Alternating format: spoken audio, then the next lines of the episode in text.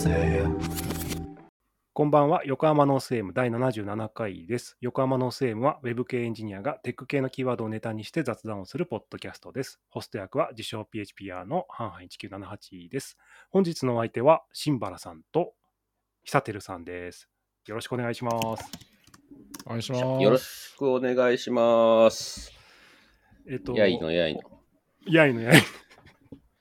の。放送の10分前ぐらいまで、あの、ちょっと、バタバタバタバタ え してしまいましたが。ゆもう、そんな人がね、放送に行って間違えてただなんてばらさないでくださいよ。いや、めちゃめちゃ面白かったんで大丈夫です。焦った。なんでざわざわしてるんやろと思ったら、あれ？今日、あれ？って。最初にお話を聞いた時から完全にね、明日だと思ってましたね。すいません。何を間違えたか。はい。今朝、あの、リマインドしようと思ったんですけど、今朝、本当ちょうどよく僕、体調崩してまして、なんか、ちょっと、ちょうど良くないじゃないですか、お大事に。はい。いや、でも、夕方にかけて元気になってきたんで大丈夫です。で、えっとお二人のご紹介ですね。えっと、新原さん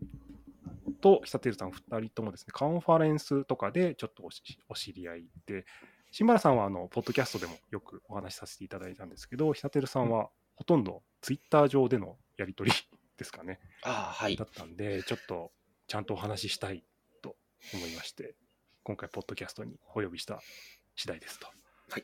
呼ばれまおした。二人とも、はいお二人ともバックエンドエンジニアということでよろしいんでしょうか、新原さんも。そうですね。はい。大丈夫です。はい。まあ、僕は、あの、ちょっとフロントにも噛んだり、なんせ人が少ないので全体的にやってます。なるほど。ありがちな、あれですね。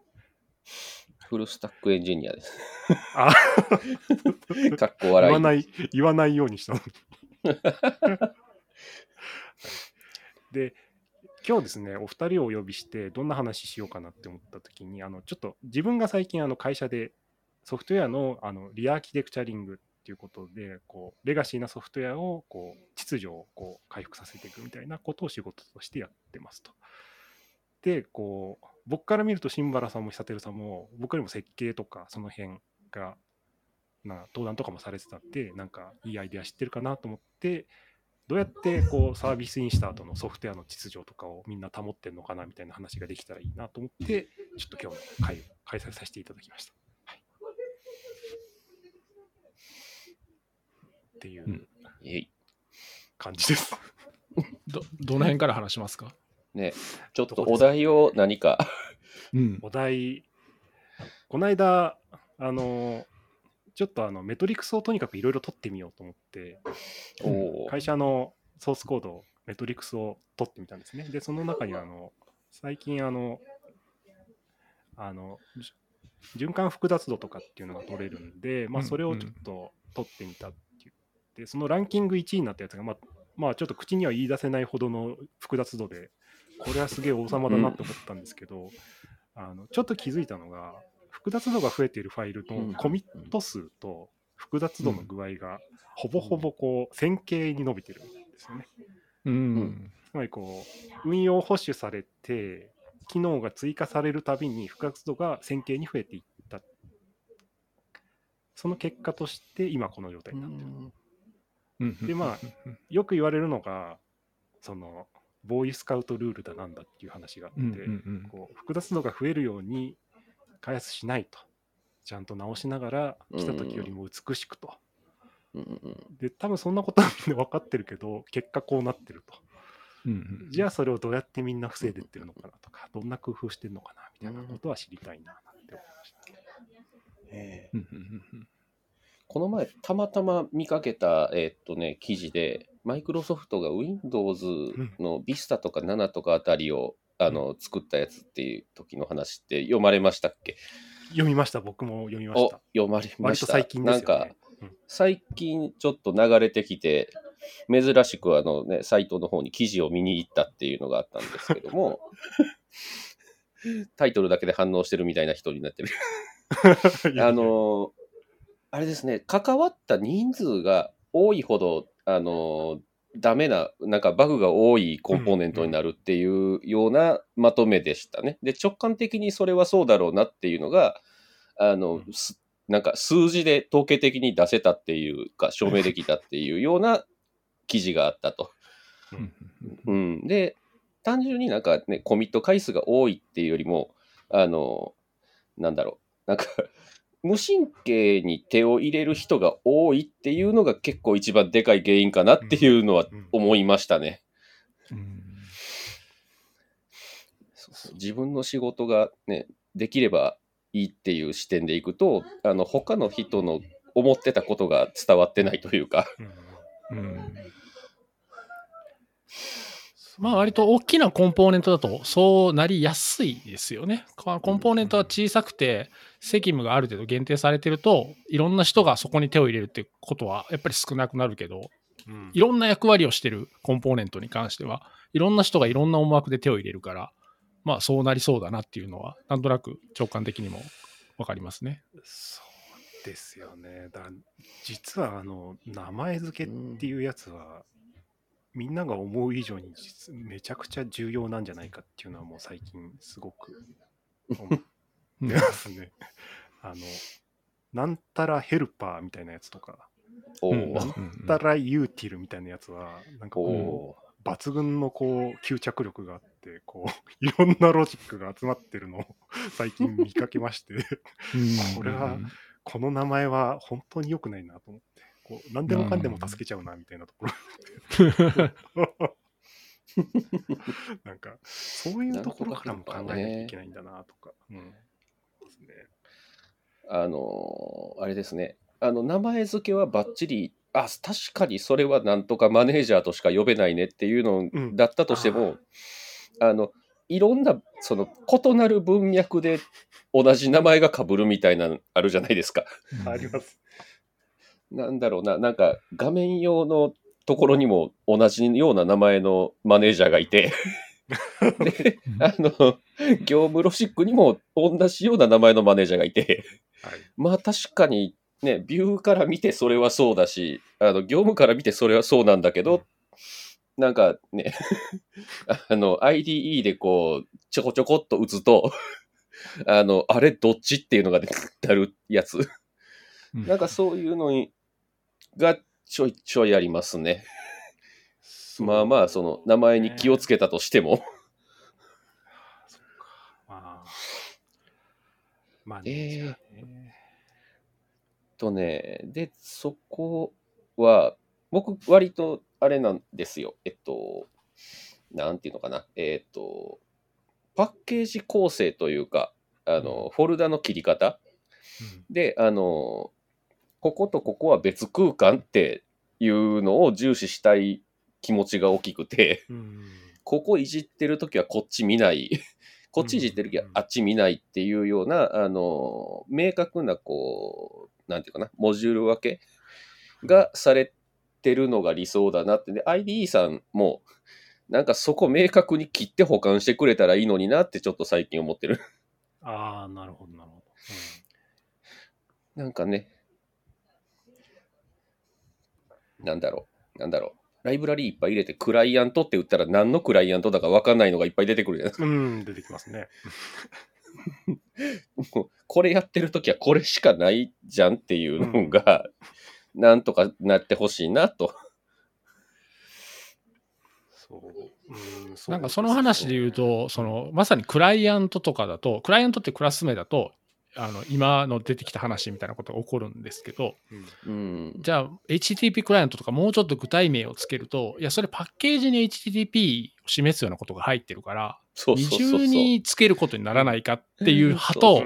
いや、でもクラス名見ただけで、ある程度分かった方がいいんじゃないかっていう派がいて、結構そこでなんかこう、意見がね、衝突するっていうか、まあ、見解の違いみたいなのは、なんかよく起こるなとは思いますね。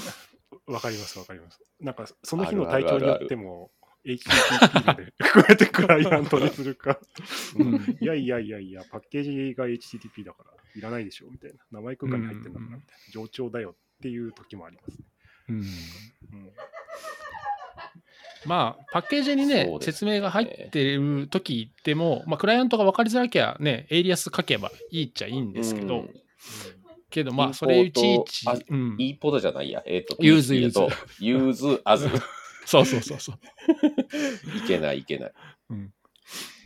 これがあれですね、あの、 TypeScript とかいじってる病ですね。うん、いや、わかります、わかります。あるあるはいよくありますんで。はい。5書いた後はね、セミコロン入れられなくなって、一時的に入れられなくなっちゃうんで、あ あ、忘れてる、忘れてるってなるんで。いけないいけない。そうなんなんだっけ？そうだ。えっ、と、use as で、あれですよね。あの、ガゼルクライアントっていう名前にするとか、うん。うんうんうんうん。そういう、あれねそうそうそうそう。まあ、それでも防げるっちゃ防げるんですけど、うんその辺ってどうしてます？特にチームでなんか決めたりとかはしないですか？その命名、命名規則っていうか、命名のガイドライン的に。ガイドラインは存在していますうん。が、かん確実にそれが守られているかっていう保証まではできないっていう感じはあるかな。あと、まあ、過去に遡って全てがきちんと命名ガイドラインに沿ってるかまでは確認できない。あーまあ、う今のうちの会社とかうんの話とかにするとって感じですね。でまあ、レビュアーがそれを全てチェックするっていうのは割と無理筋というか、うん。うん、なので、まあ、まあ、CI とかもちろん PHPCS フィクサーとか、あの辺は動いている前提として、まあ、その、アーキテクチャ的な正しさとか、意味的な正しさまではチェックできないんで、うんまあ、そこは割と、もうレビュアー次第、だからレビュアーの体調次第みたいなところはちょっとあるかもしれない。うん。隊長。あとはコミットの流度次第みたいなところあるかもしれない。あうん、ビッグバン来られたら多分通しちゃうっていう可能性はある。ああ、そんな細かいところまで見てられないっていう。そうそうそう。はいはいはい。ああ、それはまあ割とあるあるっちゃあるあるですよね。うんそうそう。えそれはささっきのそのクラス名の中にパッケージ名が入ってるようなものはリジェクトするとか、そうそういうの辺も書いてあるんですか？いや、そこまでは書いてないですよね。あ。うん、うん。そういったところまでは、うん、そのなんかまあこういう名前付けにしましょうとか、うん。こういう構成にしましょうっていうのがふんわり決まってるぐらい、うん。うん。うん。うんですね。まあ、なんただ、結局そうすると秩序がなくなってしまうというか、うん。っていうところはあるので、なそれをじゃあどうやって解決するかっていうと、さっき久照さんが言われたみたいに、もうフォルダ構成とか、こうまあ、ディレクトリ構成で分けてしまうことで、まあ、こっちの、例えばチームの人は、この機能いじる人はもうここの中しかいじれませんよみたいな状態を作ってしまった方がいいんじゃないかって思いつつ、でもじゃうん。あ共通部分どうしようかとか、その外に対して通信を行う場合はどうしたらいいか、そこら辺のルール付けをどうしようかっていうのが一つと、うん。うん。じゃあそのルール守ってねっていうのを人間がチェックすることの限界みたいなものはちょっと感じていて、うん。なんで今あのいわゆるデプトラックみたいなあのアーキテクチャのチェックツールとかは存在しているので、それでどこまでできるのかみたいなところはちょっとよ見よ見えれるかななんていうのはちょっと想像したりはしてます。うん。そのチームっていうのはドドメイン単位で分かれるっていう感じなんです機か能開発単位で分かれるっていう感じですかね。うん。1個の特リポジ定のドメインをですか？特うん。えーっと、いわゆるチートポで言うと、このサービス、なんだっけ、あアイランドじゃなくてアラインドチームだっけ、うんうんはい、とか、あんな感じのイメージですかね。機能開発をする。ただ特定の機能を開発してるわけではないみたいなところはあるかもしれない。うん。ううんそれはリポジトリ自体は一つのリポジトリであ、そうですね。複数のモノリポですね。はい。モノリポでなってるんですよね。はい、モノリポですね。お互いのチームがあれですね、あのーなんだろう、えーマージしてもぶつからない場所をいじってるみたいな。そうですね。もうその通りですね。はい。大規模ではあるが、まあ、ぶつからないところはある程度いじってる感じはあるっていうところうんですね。まあだから、まあ、問題ない。まあ、だったらもうディレクトリごと分けてしまった方が、きれいに分かれるだろうという感じはあります。ね。ちなみにそれはチーム間で触るあのディレクトリ自体が依存するってことはないですか？そのそれは共通部分だけ依存して、それ以外、チーム間では依存することはないっていう感じなんですか？ないっていうふうにできたらいいなとは思うが、ああ、まあなるほど。ううん。ん、そうは言ってもいろんなパターンあるだろうなみたいなところはあるし、うん。つい最近メルカリさんが出してたのは、そのドメイン単位でそのマイクあのモジュラモノリスにするみたいな話を記事として出していて、まあ、そういった考え方もあるなみたいな。そう,、んそうするとまあ、そのチームがいじる機能の一群みたいなもの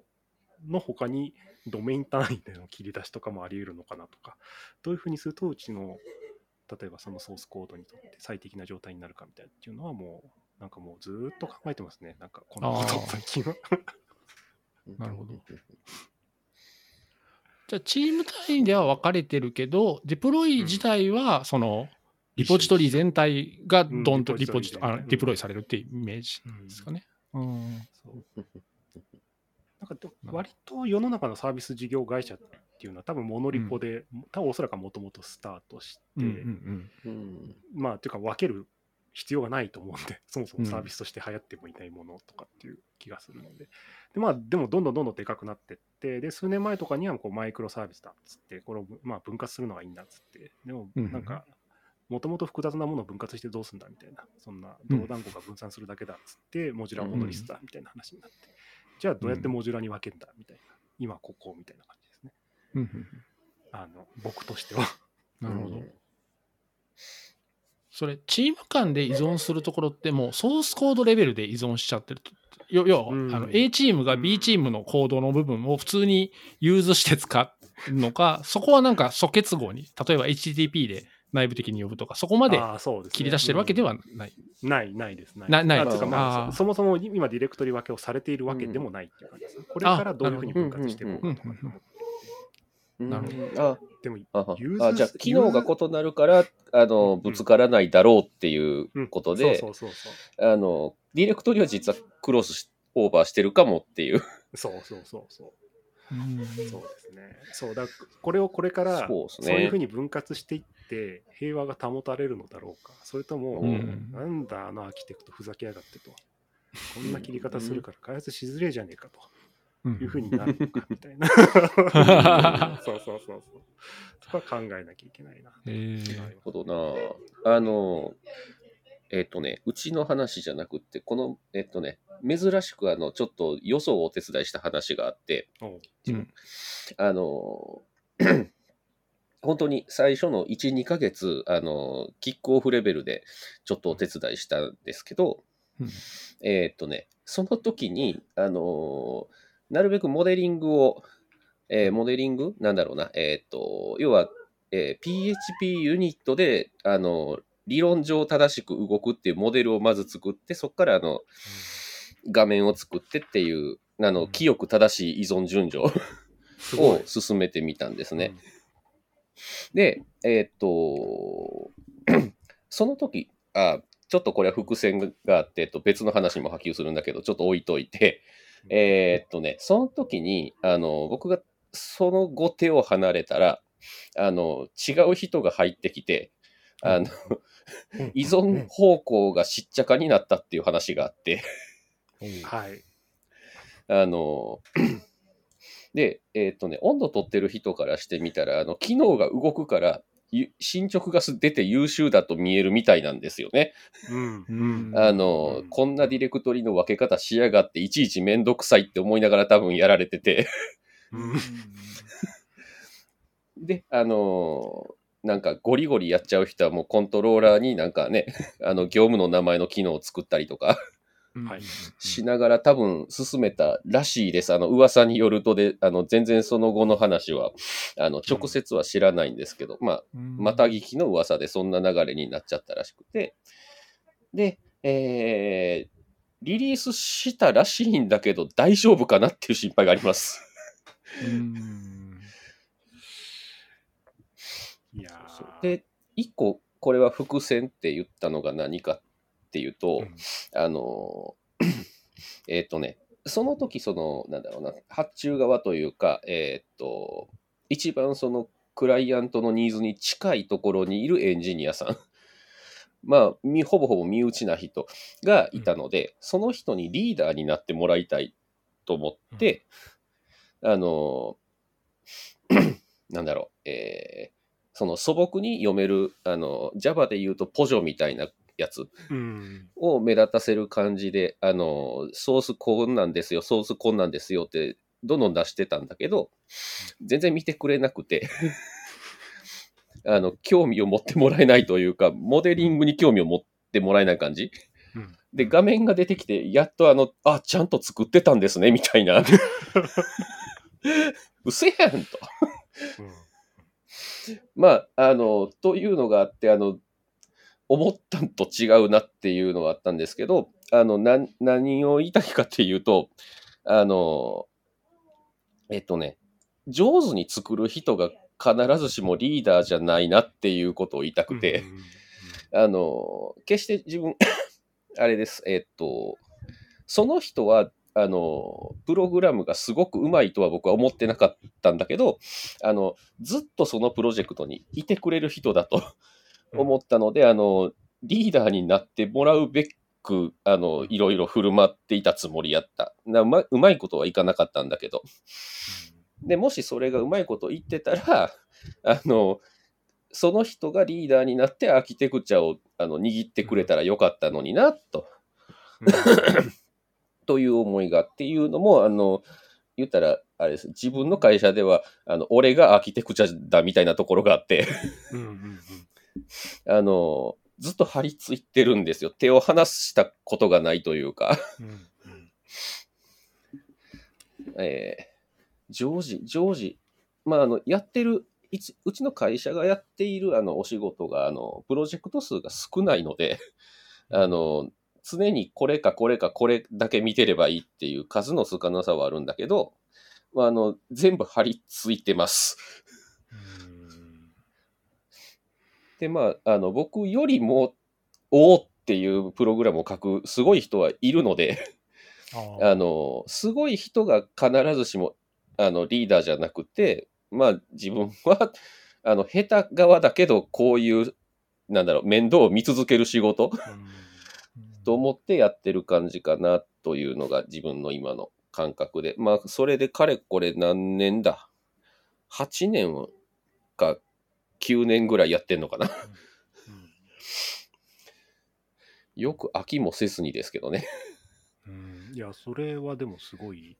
ですね。それってやっぱ運用とか、運用、まあ保守性、保守用意性とか、そういったことをずっとうん久照さんの方で、こう、ずっとこう張り付いて見ているみたいな感覚はあるんですか、えーそうですね。あの、多分皆さんが思ってるよりももっとシンプルなので、実際のところ、いやえっと、仕事としては。あの、そんな、なんだろう、メルカリの分散システムみたいな、そんな話じゃないので、う んなるほど。あの、決して一人で見れない範囲ではないうん。という前提なんだけど、えっと、えー運運用、えーっと、言うたら、えーっとね、UX から、えーっと、インフラまで、うん。クラウドまでうん。をざっと全体的に自分はやっていますと。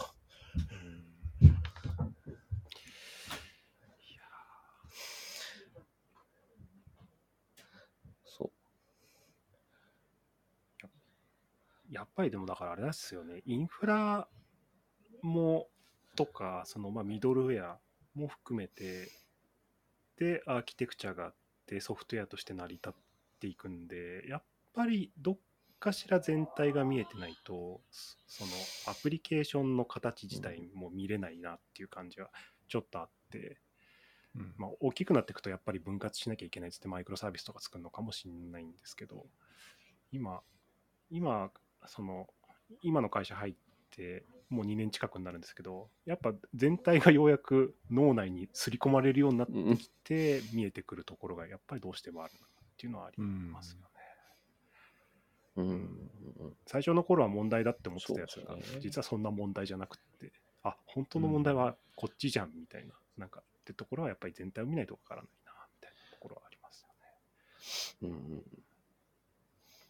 その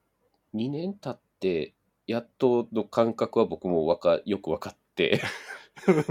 あの組織的な大きさがあるとなんかあれですよね、全業務の意味が理解できるのに年単位で時間がかかるというか、んかかります、かかります、本当に。そうなると、あの、ぶっちゃけ、あの、あれですよね、えっと、プログラム言語もう一個覚えるのの方がはるかに簡単っていうか、簡単ですね。そうそう。ね、ななんか、この会社の業務全部理解しろと、PHP のフレームワーク全部覚えろやったら、なんか、フレームワークの方が簡単じゃねって、簡単、簡単だと思います。時間も、ね、その方が時間もかからないというか、うんそうってぐらい、なんか、あれですよ、エースとリーダーってそういう違いありますよねっていうのに結びつけたくて。なるほど。いや、そうですね。で新原さんとかなんかあります？なんかそういったところ。そうですね。僕はちょっとまあ、あの別の観点っていうか、その、まあネタ帳に書かれてたそのソフトウェアの秩序をどうやって保つかっていうところで、あの、人間がこう、なんですかね、こう正しい教えがあり、正しいアーキテクチャがあり、正しい方法論があり、それをみんなが守って、正しいものを作ろうっていうのは、すごいいいとは思うんですけど、それを全員に押し付けて、そうじゃないとソフトウェアエンジニアじゃないっていうのは、相当無理があるというか、それが本当にしかも正しい方法なのかすら分かってないのに、ってういう思いがあって、だからもちろんその教育とか、その知識をね、あの、みんなでこう共有していくってことはすごい大事なんですけど、まあ、どっちかというとこう CI とかツールとか、まあ、さっきデブトラックとか出ましたけど、まあ、なぜそのできるだけ自動化して自動的に秩序を保ってるかっていうチェックができるだけできるような形に持っていきたいなと僕は思っています。うん、やっぱりこう、うん、なんか正しさってやっぱりそのその人によっても違うし、まあそのコンテキストによっても違うし、まあ言うと体調によっても違うし、なんですごく危ういもんなんですよね。うんすごくこう、うん、揺らぐもんだから、なんかそこにあんまりこう、軸を置きすぎると、うんなんか辛くなるんじゃないかなと。それ自分自身も。うん。だから、まあできるだけそのツールとか自動化しといて、まあツール様が言うんだから、それは人の気分とか関係なく、エラーはエラーにしてくれるし。だからなんかそっちにできるだけ寄せたいなとは思ってます。まあもちろん全部が全部ね、そんなに万能なツールがあるわけじゃないんで、もちろんレビューとかあディスカッションで決めたりとか、お互い指摘し合いながらっていうのはあるんですけど、できるだけなんか機械的にチェックして、で、エラーだったら直してください。と通るんだったら逆に言うと、通るんだったら、じゃあそれは自分の主張とは違っても、通って機能的に問題ないんだったら、あ、じゃあそれはと通したらいいんじゃないっていうふうな考え方もありなのかな。でそれでダメなんだったら、それがダメとする何かしらのツールなり、まあ何かしらのメトリックスなり、なんかそういう客観的なものを用意する方向に行った方がいいんじゃないかなとは思います。うん。で、えっとまあ、さっきのサテルさんの例と、あね一緒と一致するか分かんないですけど、言い方あれですけど、言うとこう、なんて言うんだろう、口うるさい人っていうか、あの、その、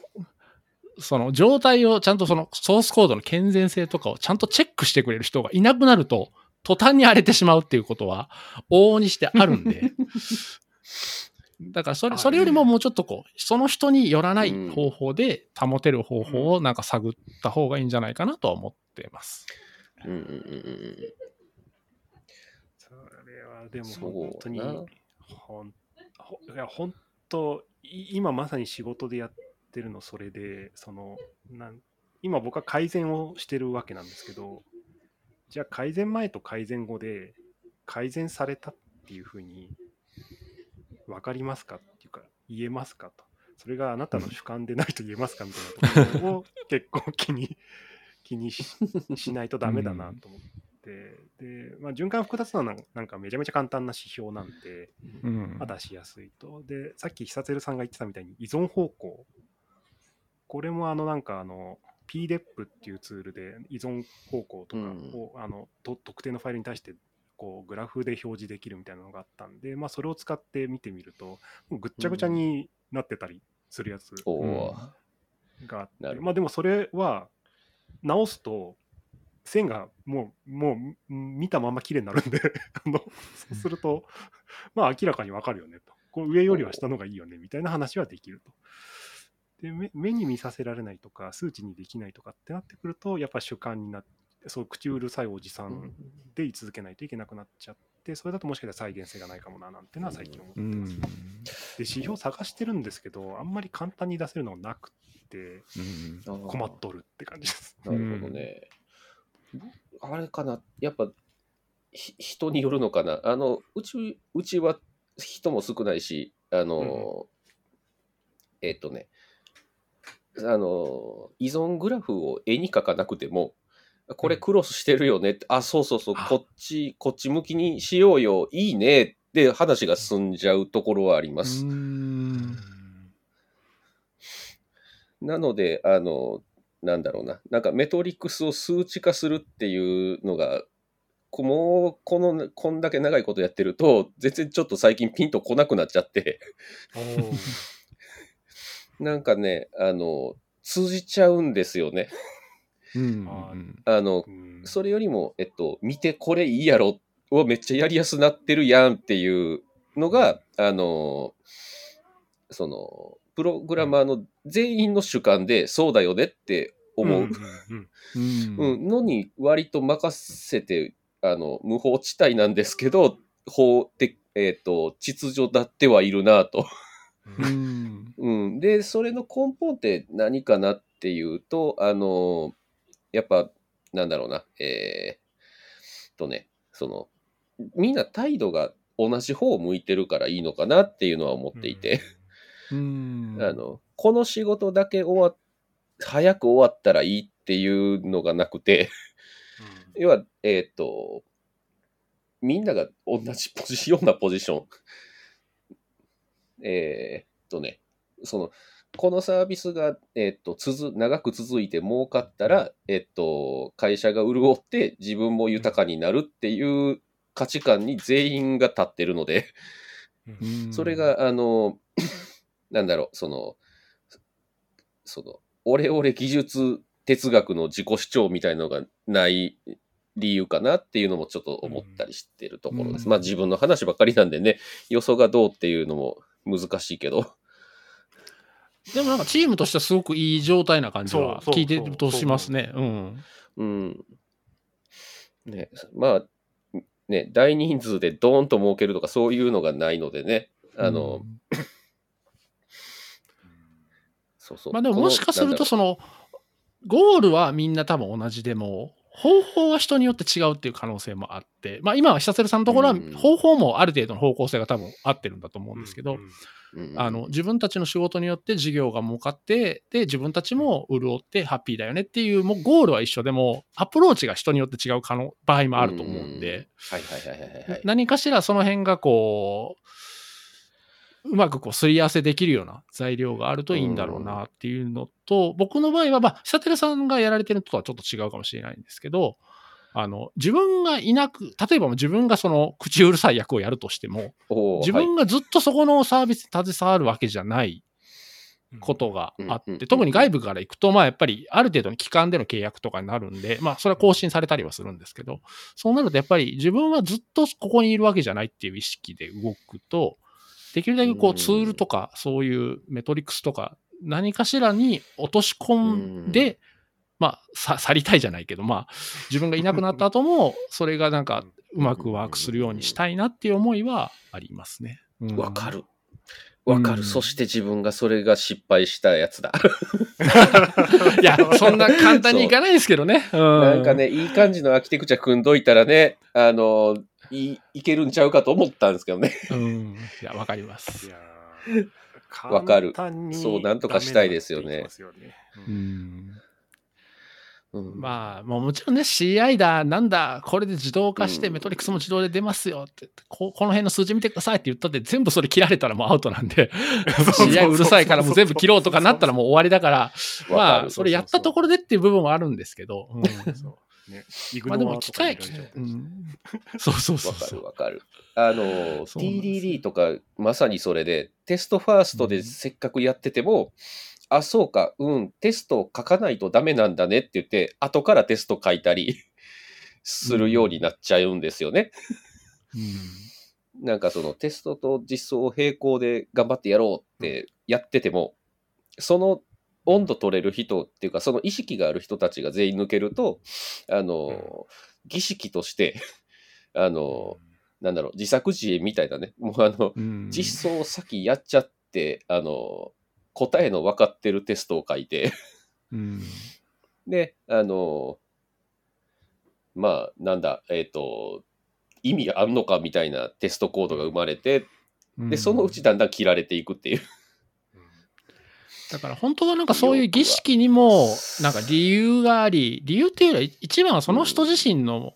なんだろう、内なる欲望っていうか欲求としてそういう行為ができるようになると多分スムーズに動くんだと思うんですよね。やらなきゃいけないからやるっていうよりは、うんテストをまあ先に書くか後に書くかっていう問題もあるんですけど、まあ、テストを書くっていうことが、で何かしらこう自分が救われた思いをしたりとか、ああ、テストあってよかったみたいな経験があれば、多分自然と書くと思うんですよね。。そうじゃなくて、ただ書けとか言われてやると、そう、そうなりがちっていうのは、わかるう。んあるかもしれないですね。わかる。あの、あれや。めちゃくちゃ古いやつがあるんでね、うち。びっくりするぐらい古いのがあって、あの、うんテストなんて、あの、なんだろう、単体テストという概念すら PHP 界になかったような時代からあるものがあって。で、あのあれです。えっ、とね、単体テストできるようにしておいたから、やっていいよって言ったら、使うよ、使ってもらえました。わかります？やれじゃなくて、うんうんあの、そこのロジック複雑だから、部分的にそこ単体テストしてやっていいよと。うん。TTT で進めていいよって、うん、いう風にすると、あの、テストが書かれると。しかも割と緻密なテストが、そこだけですけどね。で、まあ、あの、それが習慣づくと、あの、ややこしいロジックがあったら、あの、なんだ、DDD やっていいっていううんのが、えーその、ややこしいロジックが出てくる状況に陥ったときに、まあ、半分以上の確率でそれが進むと、まあ、御の字かなと。うん。っていう方が割と、あの、儀式的にやれと言われて書かされるテストよりもいいテストになり、なるなっていう感覚が、まあ実体験であります。それ多分もうチームの方がテストの旨味を理解してるから、うん。そ自然とそうなるんでしょうね。うんうんうんその旨味をどうやってこえう、わか理解してもらうかっていうのが、そこ、そこ、そうそこ結そこな。うん結局さっきのそのアーキテクチャ云々の話も、結局だから全部それにつながると思うんですよね。こうしたら自分たちがうんいいよ、まあ、楽できるとか、なんかこう、うまいこと作れるとか、後々困らへんよねとか、ポカミスすぐ見つけてくれるよねとかっていう、なんかこう、やっぱりメリットを肌で感じたわら。自然とど動機が出てきて、こう、自然とそういう行為をややると思うんですよね。そこまでいけば、あとは方法だけうまく伝えればいいんですけど。うん。その、口うるさいおっさんが、あの、正しさをけんけんがくがく言うっていうのも、言うたら長いことね、あの、秩序の頼もたれたプロダクトを続けるっていう人間的な目的があるんだけど、そこと具体的なテストを書いて CI を回してとかのうん間がつながらない感じですよね。うんそうですね。そこの間を必然的にそうだよねとどうやってつなぐのかっていう。んいや、だからそこは、こう、おじさんたちが背中を見せて、こう、毎日、政権好きしてる姿を見せてあげるしかない。そうなんですよね。そうやな。やっぱおじさんが、あの、あれなんですよね。あの、やった、単体テストだけで画面出さんで、あの、チェックすんだとかを喜んでる姿うんがいるのかなって。ううんなんか、とあとはでも、特にリモートになって感じるのは、作業してる風景を隣で見せてあげられないのはちょっと厳しいなっていうのはありますね。うん。今だとまあ PHP ストームがあって、えーっとまあ、UT なんかだともうボタン一つでその対象のテストだけを実行するみたいなこともできるし、まあ、それを X デバッグで止めてステップ実行とかっていうのを僕はもう普通にやるけどそれを隣で見てたらおめっちゃいいじゃないですかってなると思うけどそうじゃないと、うんそれに気づかない可能性はあって、うん。うん、なんかそういうのあーそういうのライブ配信とかするといいのか。そうですね。うん。であの、確かに。ペア、ペアプロできないですよね。そうそう、そうなんですよね。パッと、なんかこうパッとなんかこう、そう。所作を、顔を見合わせてペアプロっていうのがさっとできないみたいな。そう、その辛さはちょっとあるな。うん。まあ、コードウィズミーとかも面白いしいいんですけど。うんなんか、あれでしょ、オンラインになる時間を予定決めて、いや、さあやるぞで、何時から何時までってやらないとできない っていう、あの感じで、そうそうそう。会社にずっといたら、あの、ちょっと暇そうやなって言って声かけるっていう、あれそ、うん。あの感じはね、ないですよね。最近難しいな思ってます。そうですよね。なんかこう、うんビーム思い立ての子がこうカーソルのキーをこうガーって連打してるのを見て、君やめなさいみたいなことを言えないじゃないですか。わかるわかる。ああ、違うぞっつって。PHP ストームのショートカットを口で言いながら、あの、人に説明してたのがよくあります。そこでコントロールスペースって言いながら、そうそうそうそう。あの、3文字打ったらタブとか。そうなんですよね。ななんか、まあでもそういうのをかっこいいって思うような所作を近くで見せてあげられないっていうところに知識伝承の難しさがちょっと今はあるなっていうとこうろ。ん。うんででもあの、ボブの新刊が出たんですけど、ご存知ですか？あのクラあクリーンクラフトマンシップっていう。はい。あーまだ読んでないですあれです。クリーンアジャイルを読了しなかったので、あの、す読んでからす顔読もうと思ってるところです。あの、なんか、まあネタ、ネタばらしっていうか、まあそんなネタばらしじゃないんですけど、半分もうユニットテストなんですよ。TDD なんですよ。あ、へえ。半分 TDD で、残り半分に倫理が書かれていて、悪いことをしないしないようにっていうふうに書いてあって、ソフトウェアエンジニアは悪いことしちゃダメなんだよ、はいはい君たちはすごい損害を与えるからっつってで。せめて TDD は覚えてくれみたいな内容になってて、なんかこう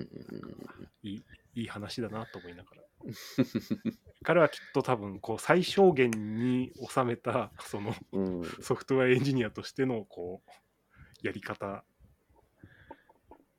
を多分 TDD と倫理に詰めたんだろうなと思って、すごい面白いなと思いました。言い出したらキリがないから、もう最低限みんな知ってるやろっていう話が TDD でみたいな。そうそう。そうそうそうそうそう。そうあとは悪いことすんだよみたいなところに収めてるところ。でも倫理書いてある技珍しいなと思って、うん、ああ、うん、はいはいはいはい。倫理は大事ですね。そうそうそうそう倫理ね。あのえっ、ー、とねお去年おととしえ、いつやったかな？えっ、と、ピペチパー会議での、えっ、と、ペチパー会議の冊子がやたら分厚くなった時があったじゃないですか。えっと、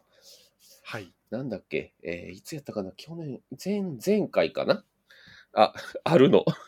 いや、あの、たアンチパターンを漫画にした年です。探してきますって離れていいのいいや、ラジオだから声さえ通ってればいい、ね。ペチパー会議の、えーっとね、冊子にも載ってるんだけど、あの、アンチパターンを漫画にした、えーアドベントカレンダーで一人で漫画にした時がうんうんうんあったんですよね。で。アンチパターンって、えー、あの、なんだろう、デザインパ、あ、やったーって、それ映ってるんですか？いや、あの、放送には映ってないです。あ、はい。あ、うちらだけで顔が見えてるっていうやつです。はい、そうです。そうそうそう。で、えーっと、なんだっけ、どこまで言ったっけ？あの、アンチパターンって、あのーなんだろう、えーデザインパターンの逆版っていう名前からの印象で思う人が多いんだけど、実はあれ、倫理の本だっていうのを自分は思ってて、なるほど。あの、あそこに書いてあるのの、その、動機が全部、えーっとね、要は、あの、ビジネスエンジニアの、あの、ズルをするな、みたいなところが原因なんですよね。アンチパターンの原因を掘り下げていくと。で、えーっと、その本が出たのが、えーっと、1998年ぐらいだったはずで、えーっと、で、その頃、あの、要はなんかね、コンピューターの仕事がこうビジネスライク、ビジネスライクになって、えっと、やたら書類を書かされたりとか、なんかそのネクタイ族が幅を利かせてみたいな、えー90年代に嫌気がさした人が声を集めたのがアンチパターン。で、その後、なんか、どう、その後ぐらいから同時に、あの、ケント・ベックが、あの、XP を主張しだして、で、あの、2000年超えると、あの、アジャイルだって言い出して、うん、っていう歴史の、あの、発端がアンチパターンっていう本に現れてるなっていうふうに僕は思ってる。り倫理で、その時の、その、ダメな感じが、えっと、反倫理だっていうのを知ると、すごくいいなって思ってて。でうん、アジャイル宣言も実はあれ、あの、ああしましょう、これでうまくいきますじゃなくて、あの、こうじゃないことをやめましょうって読むうんと、すごい納得できるんですよ。ああ、確かに。うんうんなんかね、その、動かない、こう、えっ、と、逆に、アジャイルのなんかマニフェスト読むと、あの、動かない行動を、うん。えー前に、えっ、と、けんけんがくがく、あの、なんだ、書類とか、えっ、と、会議とかでやるのやめろというふうに読めるんですよね。その、なんや、おウィンウィンのメリットとか考えずに、契約でこうだからここまでしかしませんとか、そういうことも、そういう態度取るなとか、なんかね、あの、要件定義で決まった通りに作りましたで、あの、えー作りましたでいいっていう態度をやめろっていうのが変化を受け入れろっていうやつにも出てたり、なんかそういうふうな、その、反倫理を理解、えー反倫理の視点で読むと、すごいわかる。そうそれがね、倫理大事ですよねって語りたかった。なるほど。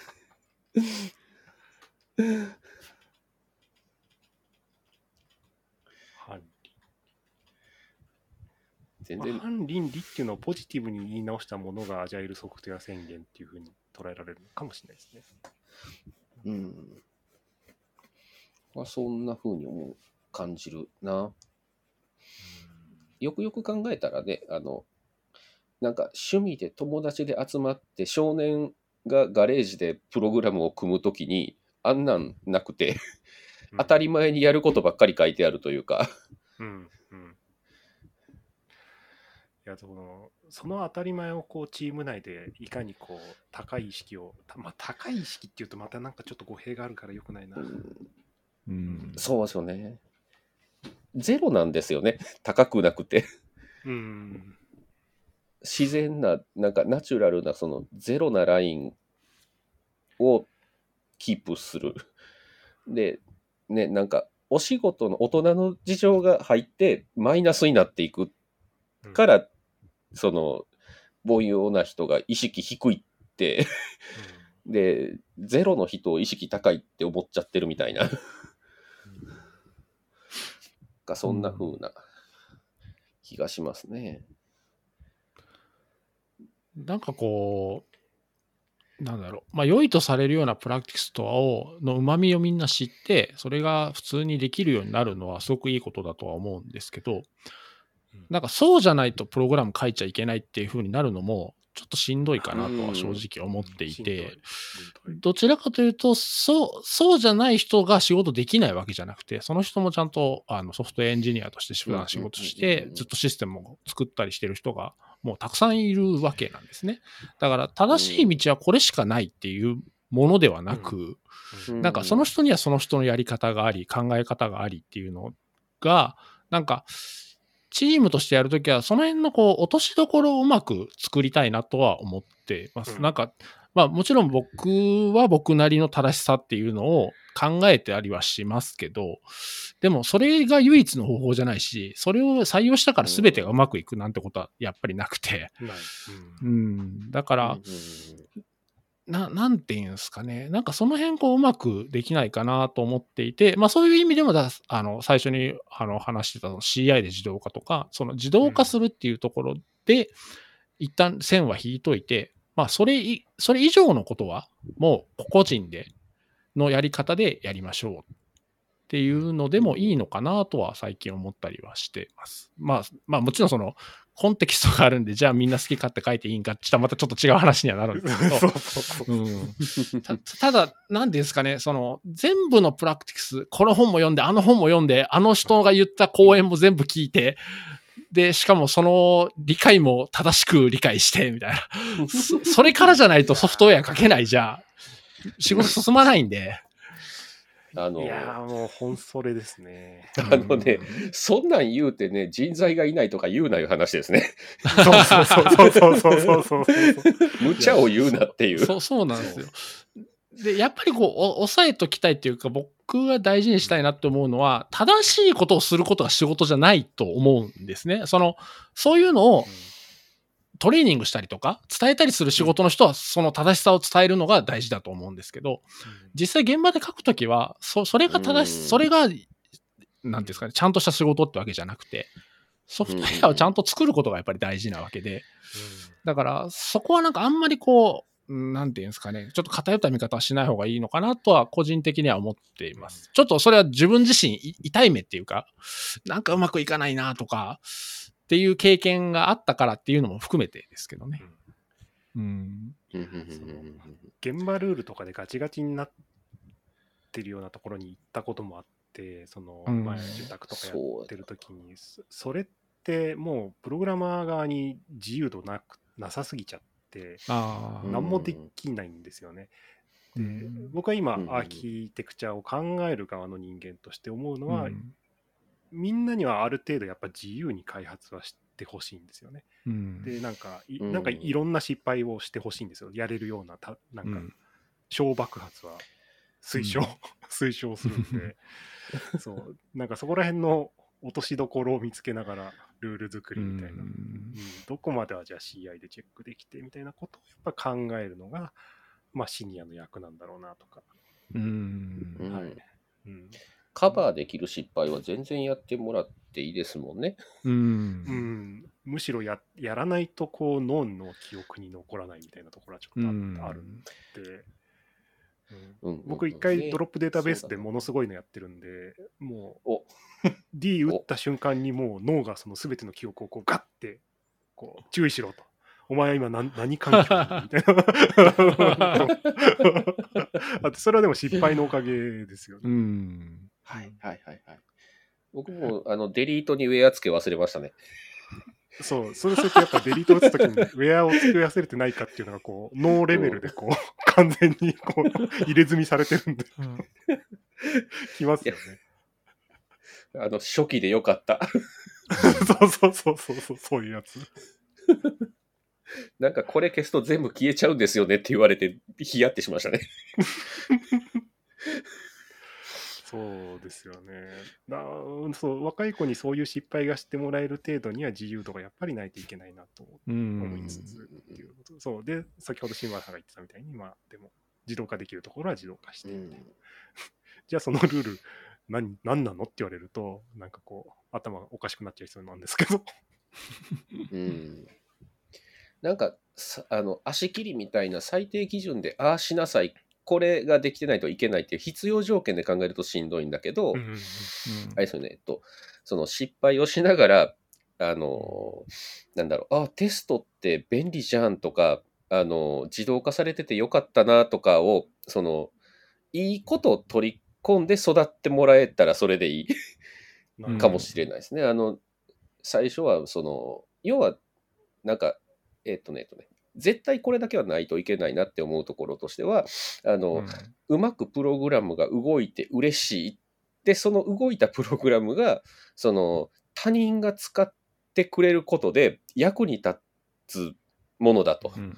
思える。ここだけは絶対外せないんだけど、これさえ満たしてれば、その正しいとされるいろいろな教え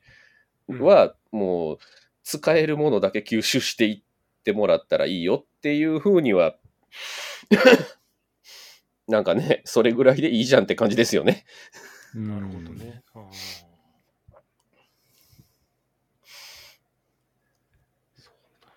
だろうな。うん。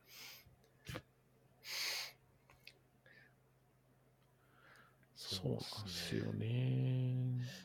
全然。なんだろうな、こうじゃないといかんじゃなくて、誰でもいける、やっていい。誰、なんかその、ね、あの、とにかく自分でプログラムを書き切って人に使ってもらったら嬉しいっていう人なら業界に入ってきて、あの、お仕事をしていける。うん。で、ですねあってほしいうん。うんのはそうなんですよね。うんなんかぼ僕はやっぱウェブ系のエンジニアとしてやっぱり誰か他の人が使ってくれていてあれいいですねって言われるともうなんかやっぱ天にも昇るような気持ちにはやっぱなるんですよね。うん。うんでその原体験が割と初期の頃にあったんでうん。それはやっぱすごい大事ですよね。うん。だ部分だけ担当とかってなっちゃうと結構厳しいからやっぱりそういうのはやりきらせてあげたいみたいなところはちょっとありますね。うん。そうですね。まあそういう視点もちょっと大事かもしれないですね。あの、そういうアーキテクチャのこととか、その、うんソフトウェアの構造とか、その書き方みたいなことにどんどんこうフォーカスしていって、で、それでいろんな知見を貯めていって、あの、まあより良くしていくっていうのはもちろんすごくいいことだし、大事なことなんですけど、あまりにもそこに注力しすぎると、引いて考えると、いや、それって全体から見るとすごいちょっとのことじゃないっていうような場合もあるんですね。うん。だから、まあいろんな視点でその辺が見れるっていうのはいいかもしれないです。実際それが、そのシステムが使ってる人にデリバリーされて、何かしらのアクションを起こして、まあ使ってもらって初めて価値があるんだよっていうのを、うんたまに引いてみるとうん、あれ、それって大事なことなんだっけっていうのは、たまに感じたりするときはあるので、うん。まあ、たただもちろんそ、そうん、聞いてみたから絶対からすると一部分だし、じゃあ、どうでもいいかってなると、それはそれでちょっと 極極端すぎるんですけど、なんかその、行ったり来たりっていうか、その視点をこう、変えながら、なんかちょっと考えてみるっていうのも一つかもしれない。じゃあ結局うんそうっすよね。いや、なんかこうパチッとこれさえ覚えとけばいけるよっていうことはもう本当になくて、うん、あうんあっちゃこっちゃ行ったり来たりしながら、こっちかこっちから見たらどうかな、あっちから見たらどうなかどうかなってしながら、やっぱう、りうんん。汗かかないとダメなんだなっていう、うん大変だなっていう感じ。だって、僕たちの仕事割と大変だなって思いました。あの、これさえやればって、そんなん決まってたら仕事ないじゃないですか、そもそもっていう話で。本当、うん本当ですそれがないから新しく開発するみたいな。そうそう。ないもの作ってるんだから、あの、知ってる情報だけでできるわけがないっていう。そうそう、本当ですね。うんなんかすごい思うのは、まあ、僕らはソフトウェアを作って、まあ、いろんなサービス作ったり、まあ、こう、価値を提供したりとかしてるわけじゃないですか。でも自分たちの仕事は、あんまりソフトウェア活用できてなくて、まあ、さっきからちょっと出てますけど、なんか人に依存する分がめっちゃ大きいんですよね、まだまだ。うん。人の理解とか考えとかにはい。すごくこう、うんもたれかかってやってるっていうのは、まあそれはそういう仕事だからっていうのはあるかもしれないんですけど、だからもうちょっとソフトウェアでなんとかできんのかなっていうのはずっと思ってます。なるほど 確かに。うん、うん。なるほど。なんかよ他人様の仕事とか。うん。あ、もちろん便利なツールはたくさんあるんですけど、でもままだまだじゃないですか、それは。まだままだまだ人がどうにかしなきゃいけない領域が多くて、うん。なんか人様の仕事はね、それこそ AI 使って自動化してとか、そうですよね。まあ言うと、今はその、その、ジャッジメントも自動化しようとかっていう話になってるのに、でもソフトウェアはコツコツと人間が考えて作るっていうのが、なんかどうにかならんのかねっていうのは、ちょっと思ってます。そうそのあれですよね、えっと、なんだろうな、えーその、より長く走るための機械とか、より速く走るための機械とか、そういうパワーで押してくれるものはいっぱいできてるんだけど、うん。例えば手動でじゃなくてあの自動でテストが回せるとか、あの IDE が保管してくれるとかは、言うたら、その、頑張ってマニュアルを開いて調べれば API は出てくるし、うん。あの、なんだろう、えっ、と、し時間さえかければ自動じゃなくて手動でもテストはできるし、なんだけど、うんそれをその超時短できるようになって、パワーは押してくれてるんですよね。うんうん。で、なんか、その、プログラム言語が、その、アーキテクチャを作るのに、あの、向いていってるのも、その、パワーはもらえてるんだけど、根本的に人間がやらないといけない仕事は、ずっと人間がやってるって感じですよね。うんそうそうですね。ううんんうんうんそれを、ね、や、ね、えーそうなんですよ結ね。局人間か。そうだな。そうですね。そうなんですよねなんか結局そうなんですよね。だからあのーソフトウェアアーキテクチャの基礎とか最近アーキテクチャの本いくつか出てたと思うんですけど、あれも結局ヒューマンスキルの話とかがやっぱり入るんですよね。はい。当たり前なんですけど、はいうんだからソフトウェアの世界だけで完結しないんですよね。うんだから、で、どっちかとやっぱそっちの方が重要っていうか、そそっちも重要なので、うんいや、もう両方重要です。そうう、両方重要なんですよね。言うたら人間がいるからアーキテクチャがあるみたいなところがあってあれですよねうん AI うんがうんあの全部やるようになっちゃったらアーキテクチャいらなくなるしネーミングもいらなくなるんですよね、あーそうですねそうかほんとそうです絶対間違わないしうん。そういうことか。そうか、そうか、そそううか。そうか。本当そういうことですね。ねああそうか指きたす言語なんていうやつがまさにそのあれですよねうん。そうですね。そううんか。結局人が介在して人が理解してうん人が書くから、うんそういうのが必要なんですよね。うんそうだ。うんあ、まあ、そうだ。そうですね。本当だ。その通りですね。そうですね。そうか、作るところに人間がいなくなって、使う人だけが役に、なんでか、なんだかわかんないけど役に立つって言ってるんやったら、もうそそんなのいらないですよね。ソフトウェア工学みたいな。そうそう分野がそうですね。そうですね。うんああーあ、そうそうあーなんか、でも、すごい納得しました。最近、でも、本当、会社でもめちゃくちゃ助かった例は、あの ADR って、まあ、割と流行ってるはいはいはいんですけ。ど、あのアーキテクチャデシジョンレコードってう言って、んあの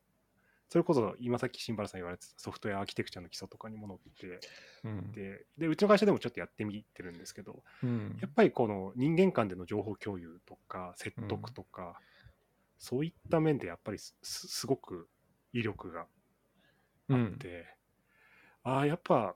ソフトウェア開発はコミュニケーションだなってすごい思い知らされたというか、確かに。うんうん。そうなんですよね。なんかこの間 ADR で思い出したんですけど、それは一人でやってるプロジェクトなんですけど、うん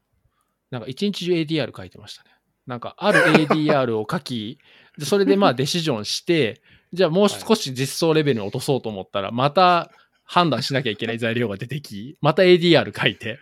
っていうのを延々繰り返して、俺今日一日中 ADR 書いてたなっていう日がありました。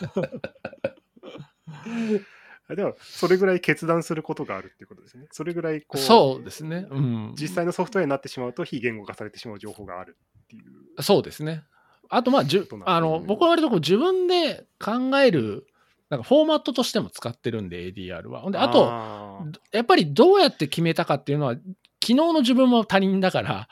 んなんでそれを選んだかっていうのはやっぱ残しときたいんですよね。それはなんかコミットメッセージとかコメントだけじゃやっぱりちょっと不足で、うん確かに。だから ADR に書いとくと、後々楽ですね。見たときな、なんでそれを選んだんだっけっていうのは。ああ、それはわかります。すごい。うん。誰だこれ書いたのって、今日はあのテストがかぶって落ちてたんですけど、なんだこのかぶったテスト書いたやつはっつって、Git ブレームしたら富どころって出てきたんで、おー俺、俺じゃんっつって。ありあります、あります。そう。何考えてこれ書いてんだよ、畜生。はい。なんじゃこの仕様、俺じゃんっていうのありましたね、最近僕あもり。ますよね。ありますよね。な誰だよ、このクラス名考えたやつ。はい、俺です、みたいな。あります。わかりにくいみたいまあまあ日々そんな感じですよね。な。はい。絵も竹縄ではございます。これ仕様合ってんのって自分が突っ込んどいて、あのよくよく考えたら数年前に書いた自分のコードです。はい。全部自分に返ってきます。うんあの、じゃあ、そろそろ放送終了の。準備に行きます。はいすいません。はい。